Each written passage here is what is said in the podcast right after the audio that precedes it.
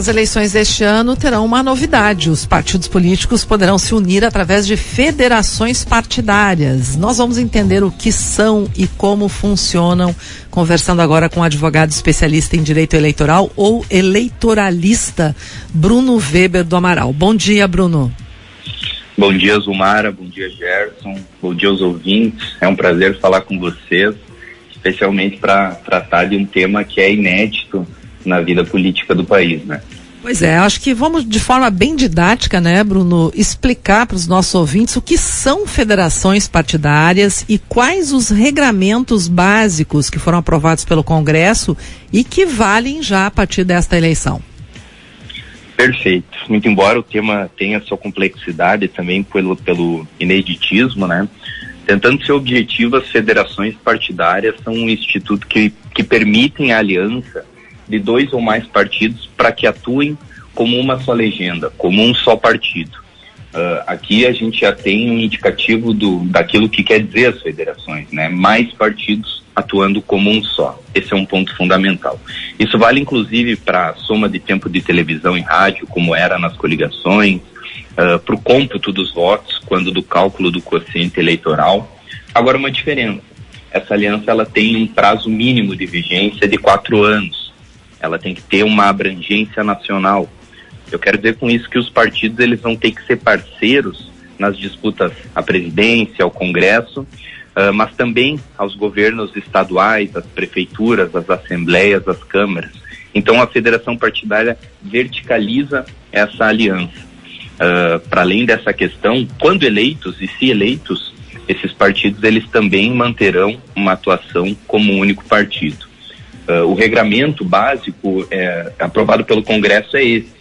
Um ponto fora da curva, talvez para as eleições já desse ano, é o prazo para registro, que foi objeto de, de julgamento no STF. Uh, ah, inclusive a própria constitucionalidade das federações foi. Uh, mas, enfim, o prazo para essas eleições ficou definido no dia 31 de maio. Uh, era um prazo um pouco mais curto uh, que o ministro Barroso imaginava, mas depois ouvindo os partidos ele entendeu por bem estender um pouquinho lá para o final uh, de maio. Basicamente, isso é as federações e o regramento básico em termos bem objetivos que a gente vai ter para essas eleições. Uma perguntinha chata, talvez. É, como a regra vale para quatro anos, como é que se aplica essa regra nas eleições municipais daqui a dois anos? Como é que isso pode impactar ou não impacta? Essa, essa é uma pergunta interessante e, e na, no meu ponto de vista, aquilo que eu tenho acompanhado, talvez uh, uma das maiores dificuldades que os partidos têm encontrado para uh, federar-se, né, para conseguir completar esse processo. Nas eleições municipais de 2024, uma vez federados para as eleições desse ano, a federação vai estar valendo. Isso significa dizer que, que os partidos que forem parceiros nas eleições gerais, que a gente vai ter nesse ano, eles vão vão necessariamente ter que ser parceiros nas eleições municipais de 2024. E aí o Brasil tem uma particularidade pela, pela sua história política, pela sua extensão territorial, de que muitas vezes um partido uh, atua de um jeito lá em Brasília, em âmbito nacional, e acaba atuando em outro nos rincões do Brasil, né? Então essa talvez seja uma das maiores dificuldades, a necessidade de manter a federação também para as próximas eleições municipais. Agora tem uma situação aí que ela fica meio estranha, porque você mantém ela nas eleições de 2024, mas dois anos depois, não é completados os quatro anos do início da federação, elas não valem mais. Uh, pode ocorrer isso, né, Bruno? É, na, na realidade, o prazo mínimo é de quatro anos. Isso porque, se algum partido retirar-se da federação, ele vai sofrer algumas sanções. Mas isso não significa dizer que eles não podem manter a federação. A regra é que ela tenha um prazo indeterminado. Então, uh, passadas as eleições desse ano, passadas as eleições municipais de 2024, que aí completaria-se o prazo, uh, digamos, obrigatório, nas próximas eleições presidenciais, essa federação pode se manter a depender daí de um arranjo futuro. A questão é que a lei impõe um prazo mínimo, mas não um prazo máximo. Agora, uh, uh, quem forma essas federações? Os partidos que integram ela, eles devem ter a mesma linha ideológica ou você pode misturar essas ideologias dentro de uma federação?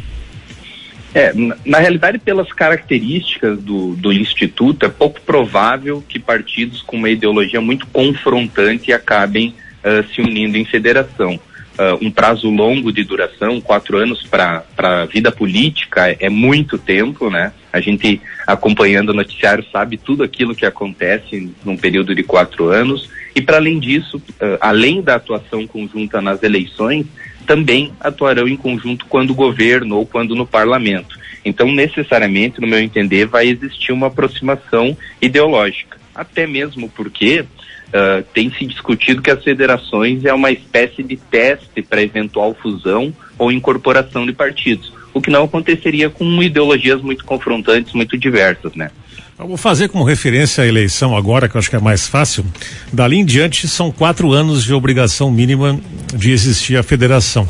E depois, quando vence os quatro anos, não há prazo mínimo ou máximo. Dali em diante, ela pode durar um dia, ou estou errado? É basicamente isso. O prazo, eh, a lei usa exatamente esse termo, prazo indeterminado. Óbvio que de, depois desse período, uh, se, se o intuito for uh, fundir, incorporar os partidos, a, a federação vai ser extinta para que esse processo ocorra. Se um partido quiser se retirar ou ser excluído, também vai haver um procedimento. Mas, em princípio, o, a federação segue andando com o prazo indeterminado. Que tipo de sanção um partido tem se ele quer sair no meio do caminho aí? É, esse é, esse é um dos pontos também delicados e que está dificultando a, a, ocorrência das federações, porque eu particularmente considero as sanções bem, bem severas, né? Até para evitar que, que a federação acabe virando uma espécie de coligação disfarçada.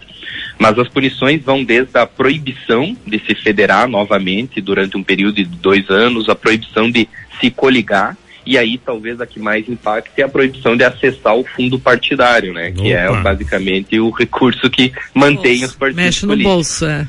Exatamente. E aí tem um prazo para acessar o fundo, uh, esse fundo partidário? É até uh, completar o prazo mínimo remanescente, ou seja, se a se o partido sair da federação com dois anos, pelos próximos dois, quando devia estar federado, né, ele vai ficar impedido de acessar o fundo. Agora vamos para situações mais complexas, uh, Bruno. Uma federação, ela pode receber apoio de outro partido ou coligar com outra federação, por exemplo? Perfeito. Uh, a, a, gente vai enfrentar ainda algumas questões Uh, e só vai conseguir responder elas com precisão quando forem postas em prática, quando forem testadas na, na, na, na vida real, né? Mas eu entendo que sim, a federação, quando se diz que ela vai atuar como uma só legenda, pressupõe os direitos e deveres dos partidos políticos, entre eles receber e, e prestar apoio e também coligar-se, né?